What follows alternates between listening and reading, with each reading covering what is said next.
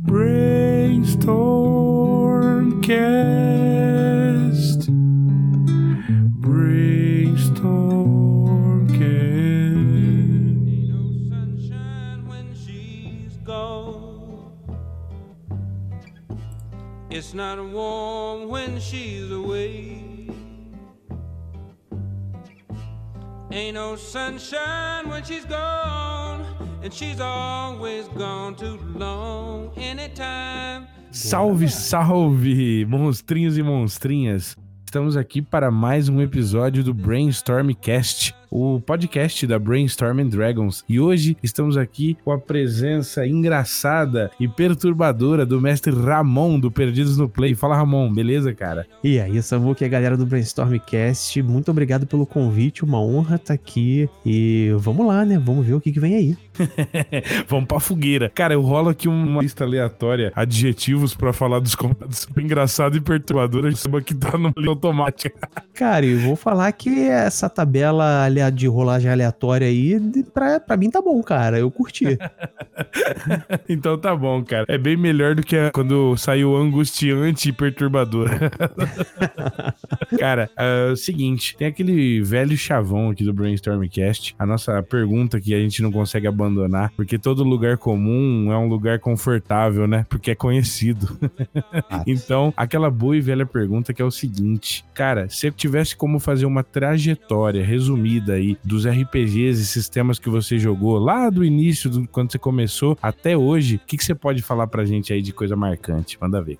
Ah, eu obviamente teria que começar falando do GURPS Cabeção. Foi Hum. o primeiro contato que eu tive com RPG. É, lembro, inclusive, que na minha época de moleque, né, eu morava no- num condomínio que a gente chama aqui no Rio de Janeiro de BNH, que eram aqueles condomínios feitos pelo Banco Nacional de Habitação, né, uns prédios baixinhos, são vários blocos, né? É, acho que é mais ou menos a Coab em São Paulo. É, então aquilo assim, muita gente morava lá e a gente tinha as castas das crianças e adolescentes, né? Então o grupo dos Uhum. mais velhos não se misturavam com o dos mais novos e o meu grupo, tinha lá na época, não sei, eu, eu tinha uns 11, 12 anos, 13, é, a gente tava vendo o grupo dos mais velhos, que já estavam com 16, 17, eles em volta de um livro e com lápis e caneta e não deixava a gente chegar perto, porque diziam que aquilo não era coisa para nossa idade. E aí a gente foi se escondendo, se esgueirando para chegar perto deles que estavam jogando. E aí a gente ouvia eles falando coisas estranhas, até que um,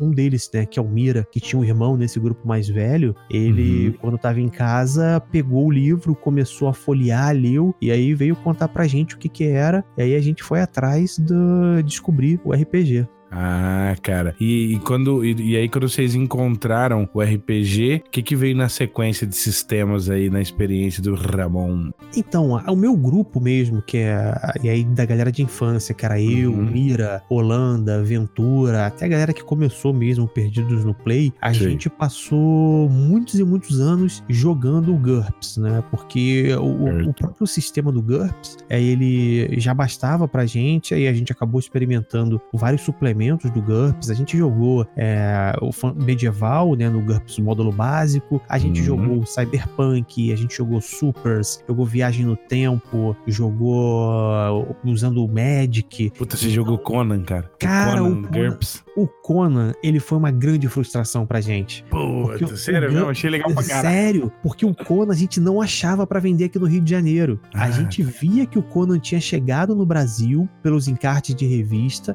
só que Uhum. nas lojas que a gente ia pra procurar, nunca tinha GURPS Conan. E aí a, a gente fu- foi frustrado durante muitos e muitos anos por causa disso. Puta, pode crer, cara. Eu tive a sorte de. Tinha uma galerinha que jogava GURPS. E aí sempre rolava. Você tá ligado aquele preconceitinho, né? Do pessoal do DD com o GURPS e o Tagmar. Cada um tinha seu nicho, né? O É. pessoal que jogava D&D era mais playboy, que era uma galera que já tinha ido pros Estados Unidos, ou irmão, ou família e tal. Tagmar Bom. era a gente da gente, GURPS também, só que era tretado. É, pode crer, pode crer.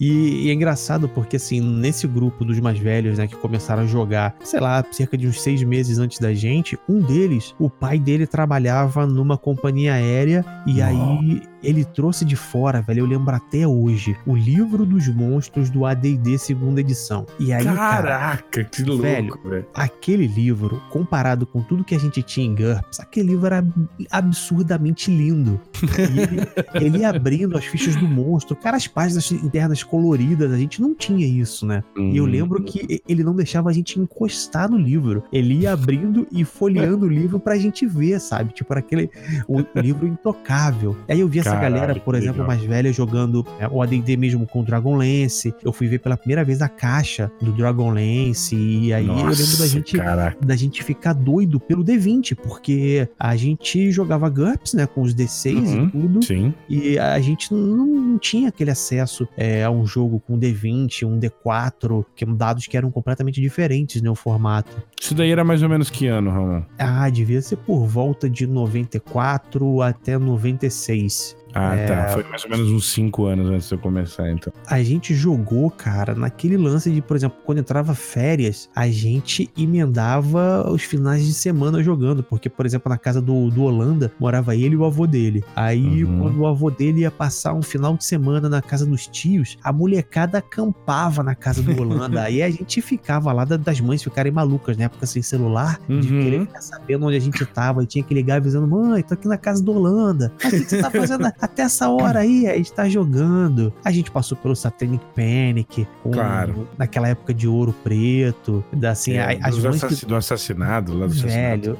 muita doideira. Tipo, as mães. Foi pesado, foi pesado isso aí, velho? Porque eu não peguei Cara, essa época, mas eu lembro de. É, assim, eu, eu não lembro de ter sido exatamente pesado pra gente, mas foi a primeira vez que as nossas mães, né, nossos pais, eles pararam para avaliar o que a gente estava fazendo fazendo, porque assim, até, até aquela hora, ah, cara, eles estão brincando, sabe? Uhum.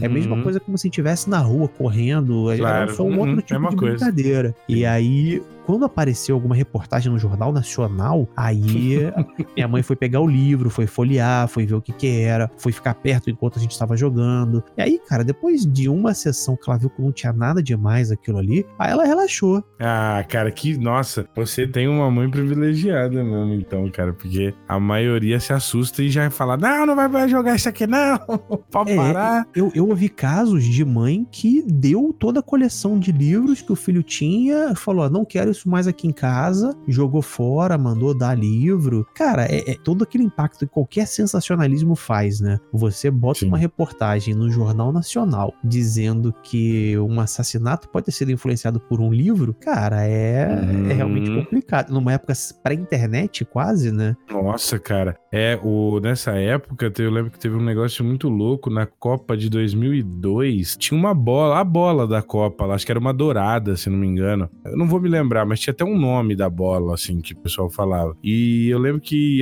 alguém ganhou uma bola dessa da Copa do Mundo, e aí, tipo assim, a gente fez uma troca com um primo, teve esse, esses jogos todos de RPG, e quando ele era moleque, na época rolou o Satanic Panic, ele não pôde mais jogar, e tipo, a mãe confiscou, tá ligado? E ficou eternamente guardado numa caixa no, no, no, na casa da mãe do cara, e ele simplesmente parou de jogar. E depois ele trocou por uma bola com a gente, velho. Era tipo um 18 livros. Foi quando foi o nosso loot, né, mano? Foi o primeiro loot da vida.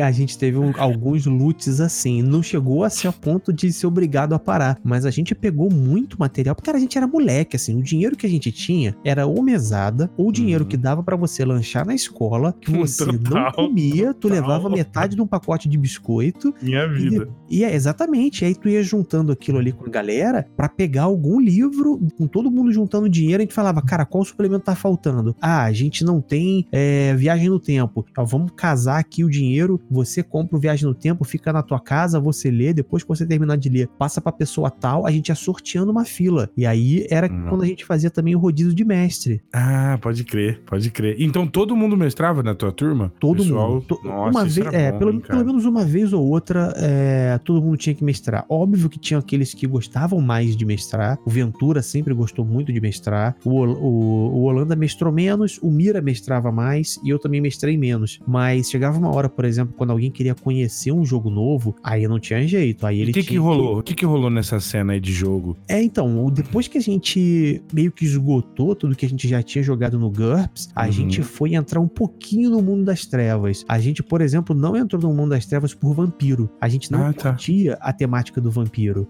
É, É, nem a minha a gente- turma. É, verdade. não, minha turma, cara, a gente passava longe, sem, sem zoeira. No shopping que a gente frequentava, a gente via a galera chegando de sobretudo preto, coturno, Nossa, vergonha de é 40 braba. graus do, do Rio de Janeiro, a gente falou, não quero jogar isso não, cara.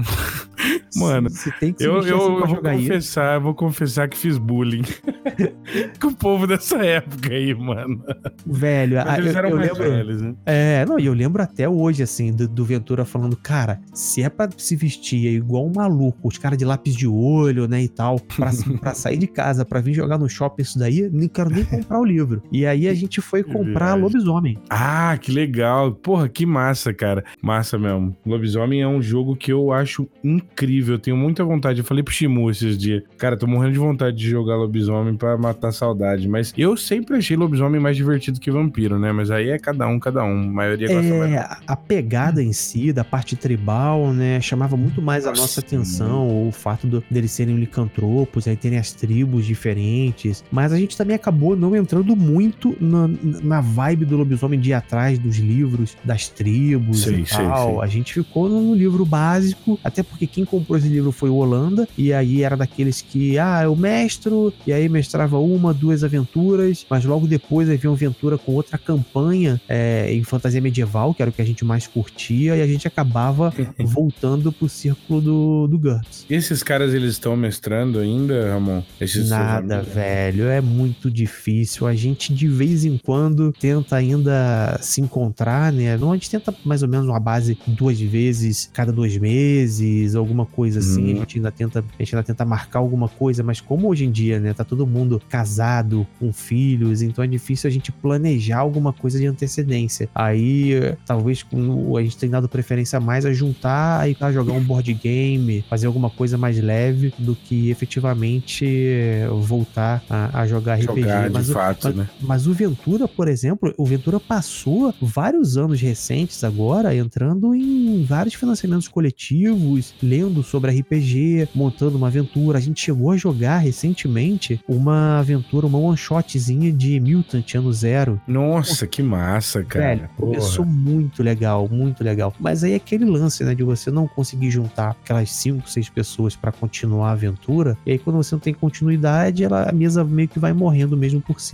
É, cara, eu valorizo muito todos os streamers de RPG, cara, porque eles fazem uma coisa que. E aí eu, obviamente, acabo me incluindo nisso, porque também fico nesse malabarismo. A gente faz uma coisa que é muito difícil, que é conseguir manter uma mesa fluindo no mundo adulto, né? Com mil tretas e trabalho, e filho, e casamento. E você conseguir manter uma agenda legal e uma mesa massa, além de tudo, você tem que streamar. Então tem todo. que a gente tava conversando mais cedo, né? Tem toda a saga do OBS, do Roll20, do não sei o quê. E pra você gerar esse show pra moçada, muita gente não sabe disso, mas dá um trabalho da porra. E inclusive tem dinheiro envolvido, né? Porque você tem que comprar um microfone legal, uma câmera bacana. E disso, o Perdidos no Play pode se destacar aí com certeza, sem dúvidas, por conta da qualidade, né? De, de audiovisual de vocês, que é sempre foi uma marca, assim, né? Registrado, pelo menos pra mim, eu sempre notei isso muito claramente. É muito confortável assistir as streams de vocês, porque é, é muito bem preparado. Mas eu queria que você falasse um pouco disso pra galera, assim. Como é que funciona a questão da preparação pra uma stream? O que, que, que a pessoa tem que ter pra poder ter uma stream, jogar, fazer acontecer? Olha, eu digo que o que a pessoa tá assistindo na stream ali na hora quando a gente entra online é só a ponta do iceberg. Os outros 80, 90% de trabalho braçal, ela não repara fica realmente escondido. E Uhum. eu até notei, eu comento com a galera que vem lá de trás, né, junto com a gente, que muita gente começa um canal por por assistir a gente ou por ter assistido o Azecos ou Gruntar e a Uhum. pessoa fala, pô, isso é fácil, eu consigo fazer. Eu só preciso juntar alguns amigos, é, a gente tá pela internet, abro o Roll20, todo mundo entra no Skype e eu tenho uma stream no ar. E depois que ela vê Lê do engano.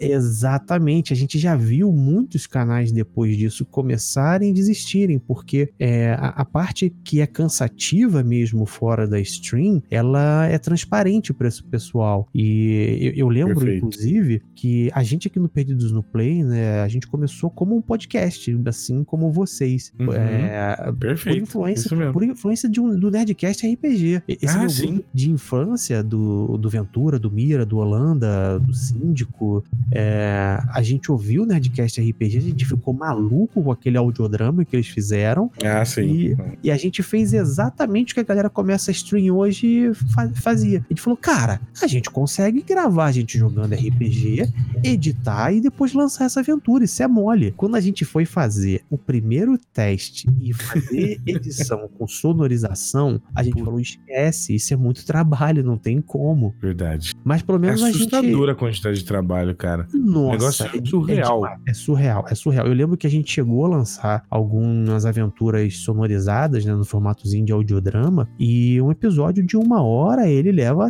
60, 70 horas de, de trabalho. Sim, então você tem que ca caçar um efeito sonoro na internet, depois você tem que sincronizar com a sua fala, você tem que editar ainda o material bruto das vozes. É, é muito, muito trabalhoso. Mas a gente, sempre, é, a gente sempre teve essa ideia de prezar pela qualidade. Tanto que quando a gente foi começar o podcast lá em 2013, a gente fez uma vaquinha entre a galera e falou: ó, vamos fazer o seguinte: vocês querem começar? Então vamos, cada um casa aí um dinheiro, vamos comprar uma mesa de som, vamos comprar um microfone, pedestal, cabo XLR, vamos plugar todo mundo aqui para gravar direito, porque a gente já consumia bastante podcast, então o fato da qualidade do áudio era primordial pra gente. E aí quando eu Sim, fui claro. levar isso pra, pra stream, né, depois com o vídeo, já realmente já saiu um pouquinho de vantagem, porque é, eu até lembrava, né, no, no, começo das streams do, do Gruntar, do Azecos mesmo, né, é, era difícil você ter que os convidados tivessem um equipamento bacana. Era, era daquela de, pô, são meus amigos, vamos jogar, junta aí, vamos que vamos. Sim, entendi. E, cara, é, entre esse momento, então, da, da abordagem do áudio pelo podcast de vocês e o início do, da parte de audiovisual, quando vocês realmente chegaram à conclusão, ou se foi você, não sei, pô, precisamos colocar um vídeo aqui. Como é que foi essa transição e esse início aí, esse impacto da necessidade do vídeo? Velho, esse impacto, eu lembro até hoje, a gente só tinha o podcast, ele tava já meio que parando, porque nós começamos em cinco no Perdidos no Play, e aí é aquela coisa, né? Você começa com cinco pessoas motivadas, daqui a pouco você tem quatro pessoas motivadas, daqui a pouco você tem três. Aí chegou uma época que era só eu e Ventura, e a gente tava tocando uhum. as coisas do podcast, lançava um episódio aqui quando dava, e eu, eu fui, não sei porquê, eu fui descobrir uma, a, o Twitch na época, e eu entrei, tava rolando uma aventura do, do Azecos. E aí eu falei, nossa, velho, quanta gente assistindo RPG. Os caras estão jogando em casa e o pessoal tá assistindo a sessão. Que coisa doida, cara. Aí é, eu parei, cara. parei e fiquei ali,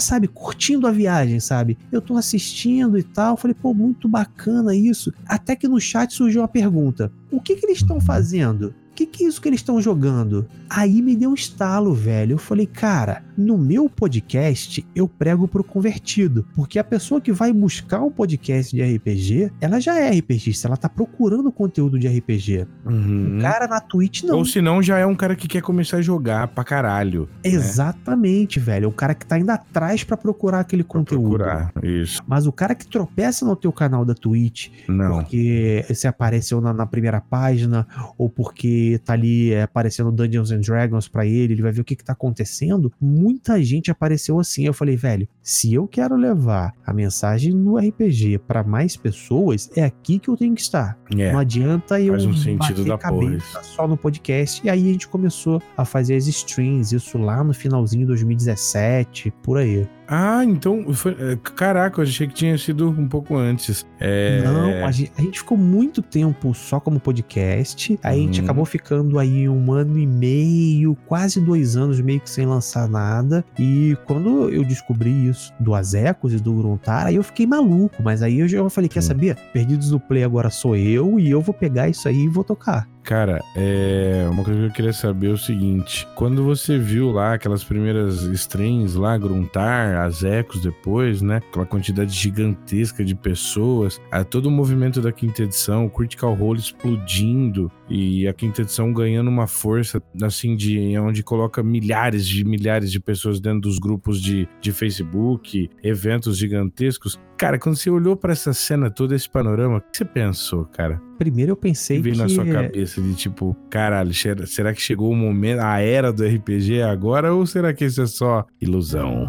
É, não, eu, eu fiquei meio de cara assim, lembrando, olhando pro passado, né? Que é, a gente, quando passava um outro grupo, né? Das pessoas que iam, iam jogar bola ou que estavam querendo sair pra uma festinha e a gente dizia: Não, hoje eu tenho sessão de RPG. A, cara, a gente era literalmente sacaneado. É, naquela época, né? O nerd era o outsider. Mesmo que alguma parte do meu grupo ainda transitasse entre os dois mundos, assim, do nerd e do legal, né? Uhum. É, a gente conseguia ainda ter alguma vida social e tal, mas é, era tenso, velho. Era tenso, assim, de, de, ninguém entender e achar que, ah, ali são os idiotas, são os nerds ali que estão lá com, é, no recreio, em vez do cara estar tá fazendo alguma coisa legal, de vez de estar tá correndo, eles estão ah, sentados com papel, borracha e lápis, estão estudando no recreio. Sim, sim, verdade. E a galera não entendia, né? É, não, zero, zero, zero. E aí, pra você ver, é, hoje em dia você vê um Vin Diesel aparecendo num programa jogando, Nossa. falando sobre Dungeons and Dragons. Meu Deus você vê o Critical Role batendo 100 mil pessoas ao vivo.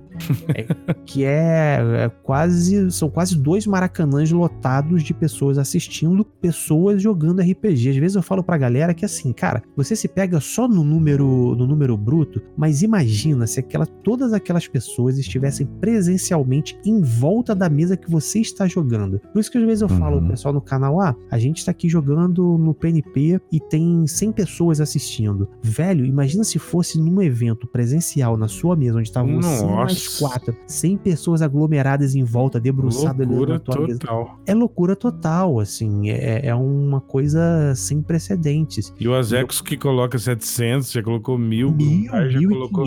Nossa, aquele da live do, é, do UOL, não, desculpa, do LOL, RPG é, LOL velho, lá, velho, que lá bateu uns recordes recorde que eu até arrepiei no dia, cara. Mesa do LoL. E agora, né, o Selbit tá fazendo mesa de RPG no canal dele, botou, sei lá, 15 mil pessoas assistindo Nossa. ao mesmo tempo. Isso, assim, tem gente que fala, ah, mas o Selbit não é do meio do RPG velho. Eu quero mais é que não sejam pessoas do meio do RPG que claro, a gente se conhece. que expande, né, porra? Isso aí, cara. Imagina se eu tive esse impacto dentro da stream do Azecos de alguém perguntar o que eles estavam fazendo, imagina a quantidade de gente na live do Selbit perguntando o que que eles que, que, que tava acontecendo. É uma explosão total. Cara, eu, eu fico muito feliz, cara, com isso. Por... Cara, eu comecei a jogar, tinha 9 anos, então isso foi em 98, mais ou menos. E eu lembro, cara, que RPG era uma coisa. Assim, no meu caso, eu sou do interior de São Paulo. É uma cidade chamada Bebedouro, cara, é uma cidade minúscula. Quando as pessoas ouviram falar de RPG, elas, elas não é que elas tiveram ódio, eu nunca sofri bullying, velho. Porque as pessoas mal imaginavam o que era uhum. aquilo. Elas só achavam que a gente era meio doidão da cabeça, sei lá. É, imagina a dificuldade de você conseguir grupo, né? Por isso que às vezes o, até o pessoal falava para mim, ah, mas na infância você só jogou com seus amigos? É, velho. Claro,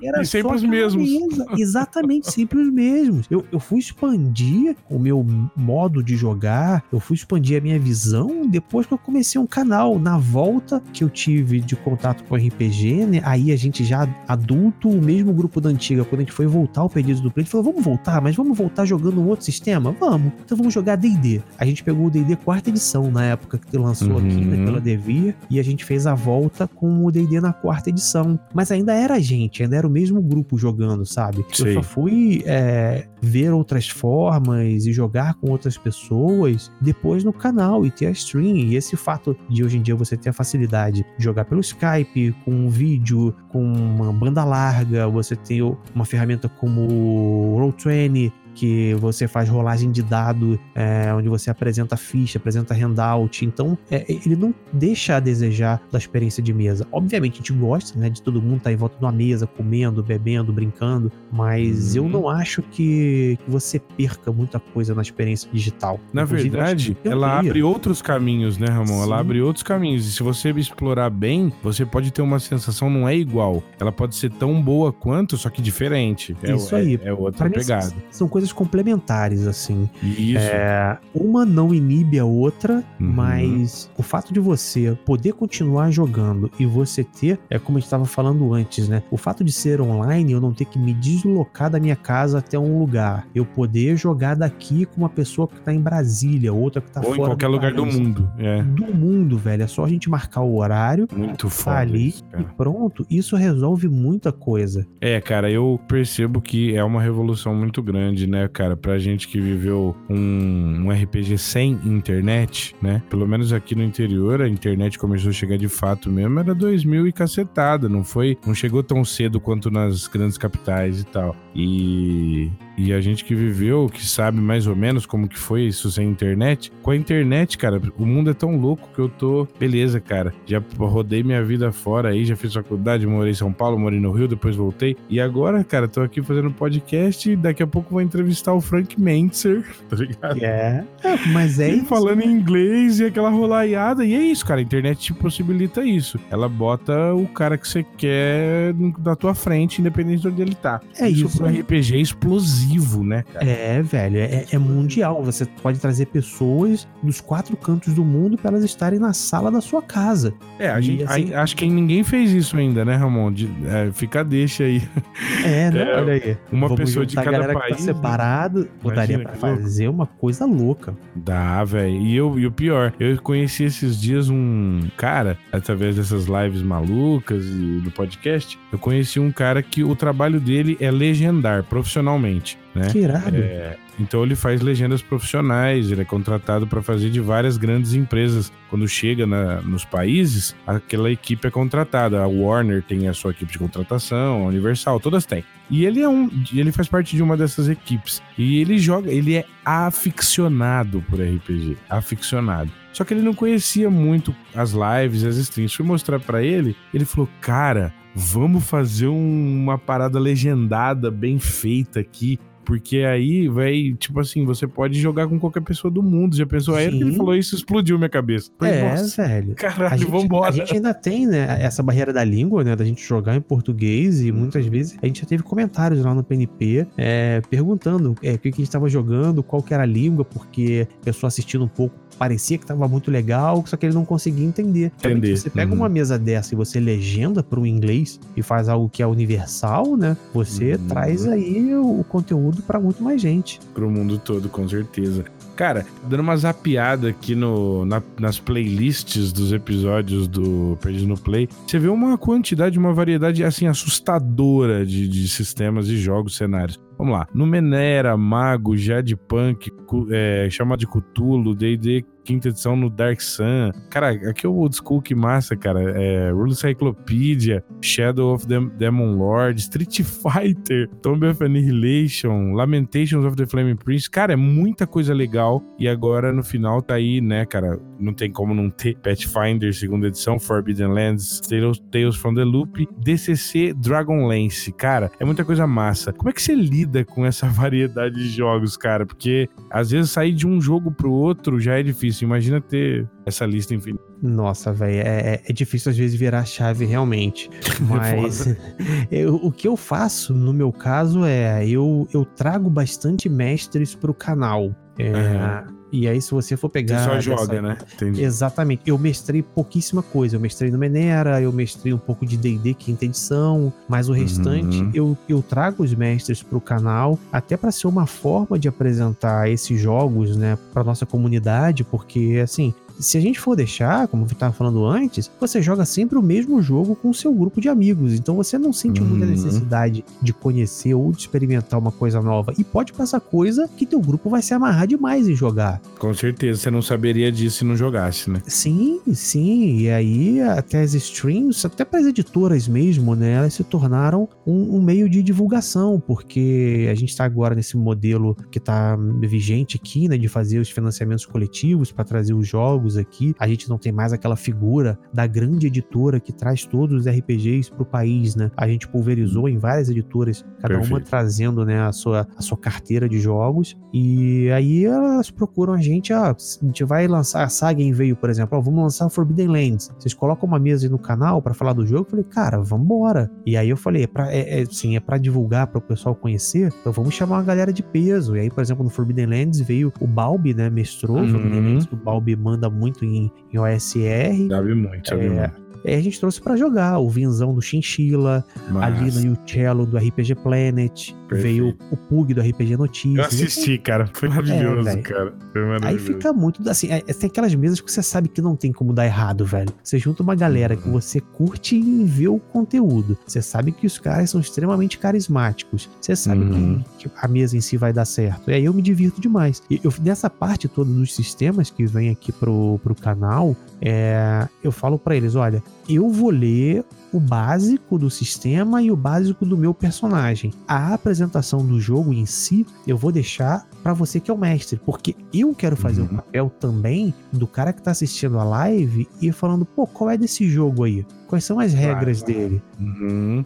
Dá, dá, esse feeling de tipo, estamos aprendendo e jogando ao mesmo tempo, né? Isso o que aí. É, e aí faz com que você se conecte com a sensação que o cara que tá assistindo tem. Perfeito. É, Genial. até pra pessoa que tá ali assistindo, ela não falar, ah, não, cara, pra jogar isso aí, ó, tá vendo? Todo mundo tem, tem que ter lido o livro, todos já conhecem esse jogo aí há mó tempão. Então, principalmente em jogo novo, que é lançamento, eu faço questão de fazer o papel dessa pessoa que tá vendo a nossa live e tá pensando, hum, será que eu devo comprar esse jogo? Será que esse jogo é para mim? Perfeito, cara. Isso daí é, é impressionantemente importante. Eu lancei, né, o primeiro episódio, inauguramos as lives lives na Brainstorm and Dragons, live de D&D da Grow. É, Maneiro. E aí jogou Balbi, Bacinello, o Pércio Espósito, né, lá da Galápagos, uhum. e o Sirlock, é, que tem um canal massa também de, de RPG que o Kobe até tá mestrando alguma coisa lá e tal. E, cara, é, foi muito legal, mas ao mesmo tempo me mostrou o tamanho dos desafios, né?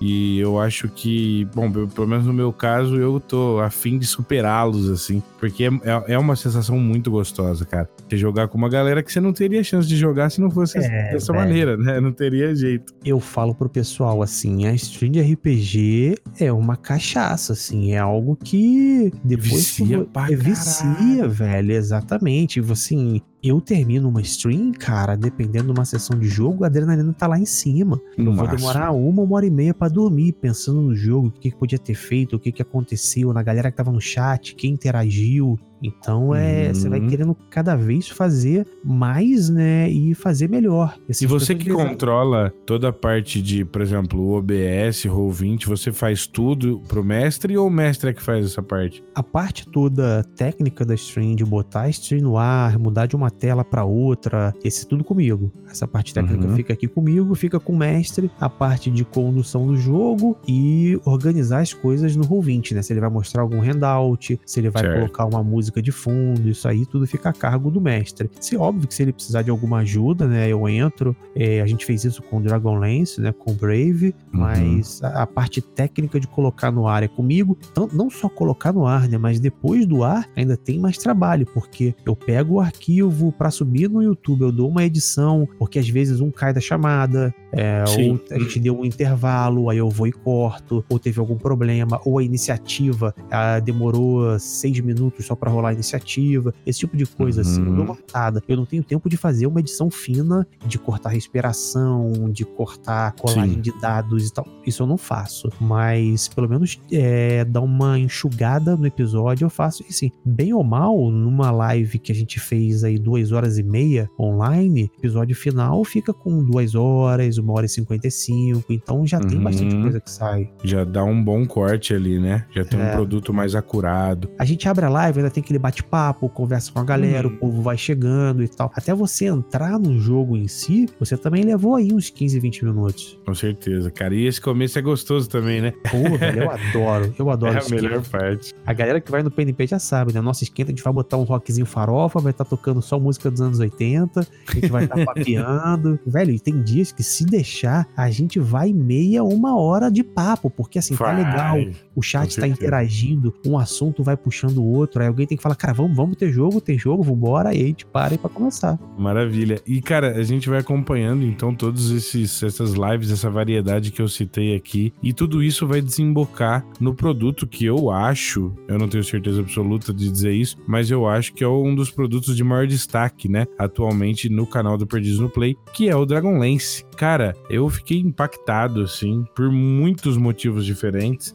Mas o principal deles é por conta que fazia muitos anos, ou talvez não tinha tido contato com um mestre tão dedicado. Cara, o Brave ele preparou coisas assim que me fizeram repensar muitas coisas em relação ao, a, a- a como me preparar para um RPG nesse sentido e tal. Me, me deslocou muito a atenção e foi muito bom isso, cara. Como é que foi lidar com toda essa diferença e o que, é que você achou, cara, da- do começo aí do Dragonlance? Não, você leu perfeitamente, velho. O Dragonlance, pra mim, foi uma grata surpresa. Eu já vinha conversando com o Brave há um tempo, desde quando eu falei lá atrás. Eu falei, cara, eu nunca joguei Dragonlance. Eu lembrei da galera de moleque, que eles tinham a caixa do Dragonlance. Aí eu, eu me lembro que pela primeira vez eu me apaixonei pela logo do Dragonlance, que era escrito Dragonlance, né, com a lança atravessada Uhum. nele. E nas capas você viam é, as pessoas montando nos dragões. e Aquilo sempre deixou a gente maluco. Só que eu nunca tive a oportunidade de jogar nenhuma aventura em Dragonlance. E aí eu tinha essa expectativa. E o Brave falou: Cara, eu curto Dragonlance. Quando a gente, quando der, a gente marca de mestrar no Perdidos no Play, eu faço contigo. E aí a gente ficou naquele clássico do vamos marcar, né? Vamos marcar, vamos ver, vamos ver se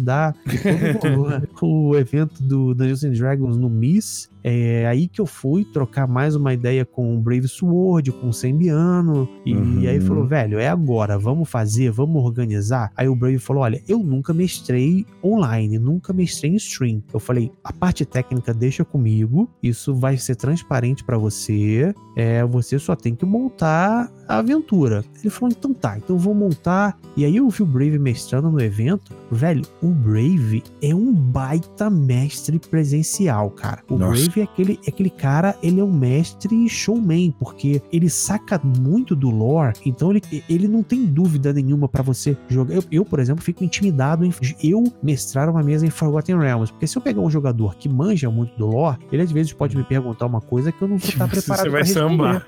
É, e aí, e aí a gente abre aquela linha temporal. Da minha Forgotten Realms já vai ser outra do que a, a Forgotten Realms que Com existe. certeza. O Brave não, cara. Ele realmente manja, ele leu muito sobre o, o cenário. Então, é, na cabeça dele, a- da, de construção de plot e de condução da aventura, de preparação, cara, é um outro nível, assim. Ele Uhum. realmente surpreendeu. Quando ele apareceu pra gente, né? Que a gente foi montando a mesa, a gente falou, aí fui eu, o Sembiano e o Brave, falou: quem que a gente vai chamar pra jogar com a gente? Eu falei, cara, é, eu avisei pro pessoal que ia jogar Dragonlance, de cara a Ana falou que queria jogar. Ele falou, pô, chama ela, eu gosto muito da Ana. Eu falei, velho, a Ana joga demais também. Foi um show. E quando a gente tava conversando lá no evento do Miss, aí passou o Perso, ele falou, o que vocês estão fazendo aí? Não, estamos marcando aqui uma mesa de Dragonlance. Opa. Ele falou, opa, tô dentro. Eu falei, ah, então fechou. Então tá fechada a mesa aqui. Caraca, velho. Espontâneo desse jeito é melhor ainda. É, cara. E funcionou bem demais, porque até na, na pegada que a gente tava falando, né? Como eu aqui no canal acabo jogando muitos sistemas, né? A grande maioria pra conhecer, e eu não conhecia muito o, o Lord de Dragonlance. Uhum. Quando o Brave mostrou pra gente o PDF que ele tinha feito pra campanha, com 8, 9 páginas, tudo diagramado bonitinho, onde ia ro- rolar na região de cura. Então eu falei, velho, que doideira! Muito bom, cara. Pô, aí eu fui pegar meu livro aqui de cenário de campanha do que eu tinha da 3.5, que eu comprei, tava lá encostado, aí eu peguei o livro aqui e falei, cara, deixa eu correr atrás. Tem que acompanhar o mestre. E aí eu fui me lembrar dos tempos de moleque, quando a gente ia para casa com o livro do GURPS para ficar fazendo ficha e pensando, não, cara, o Ventura vai colocar um vampiro na sessão que apareceu ali, um cara que tava fugindo de alguns dois, três exércitos, então eu posso ter que enfrentar aquilo, vou comprar esse equipamento. Eu me vi fazendo isso que massa, pra, cara. pra mesa de Dragonlance. Pô, isso é amor puro, né, cara? Esse é o É. RPG que a gente quer na vida. Cara, é. A gente. Tipo, todo mundo, a galera da Brainstorm, né, da nossa comunidade, seja no WhatsApp, seja no Facebook, vibrou demais, cara, com Dragonlance. Então, primeiro, cara, eu tenho que te parabenizar, não só pela qualidade, eu tinha falado do audiovisual do canal, mas pela qualidade de conteúdos, né? E por você ter conseguido apresentar tantos grandes mestres, hein, cara? Eu me lembro do Balbi ainda sem barba, mestrando, Verdade, mestrando verdade. coisa pra. E muitos outros, eu poderia citar vários aqui, mas. E, cara, então, assim, primeiro o, o agradecimento dessa nossa comunidade, em respeito à comunidade de vocês, que já ganhou o seu espaço e o fez merecidamente, né? Segundo, cara, dizer o seguinte: ainda que o papo esteja bom pra caralho, a gente podia ficar umas 5 horas aqui batendo papo. Pô, velho, se Mas- deixar a gente vai embora, né? Vai embora, mas o relógio corre sem, ainda que sempre há tempo pra fazer o bom e velho jabá. Então, cara, fica à vontade aí. Bom, primeiro eu que agradeço o convite de vocês. Sejam muito bem-vindos. Eu sempre falo pra todo mundo, é, tem espaço pra todo mundo. Você quer produzir,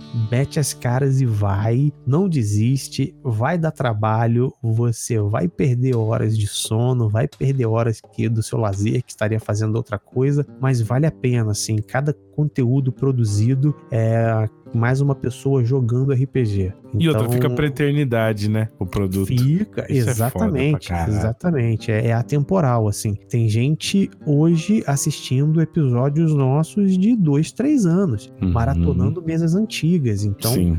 é, é igual o Stan Lee falava, né? Toda revista do Homem-Aranha, ele apresenta o personagem, porque qualquer revista vai ser a revista número um de alguém. Claro. Nossa, isso Então- é bom pra caralho, velho. É, Anotei no meu caderno de frases aqui.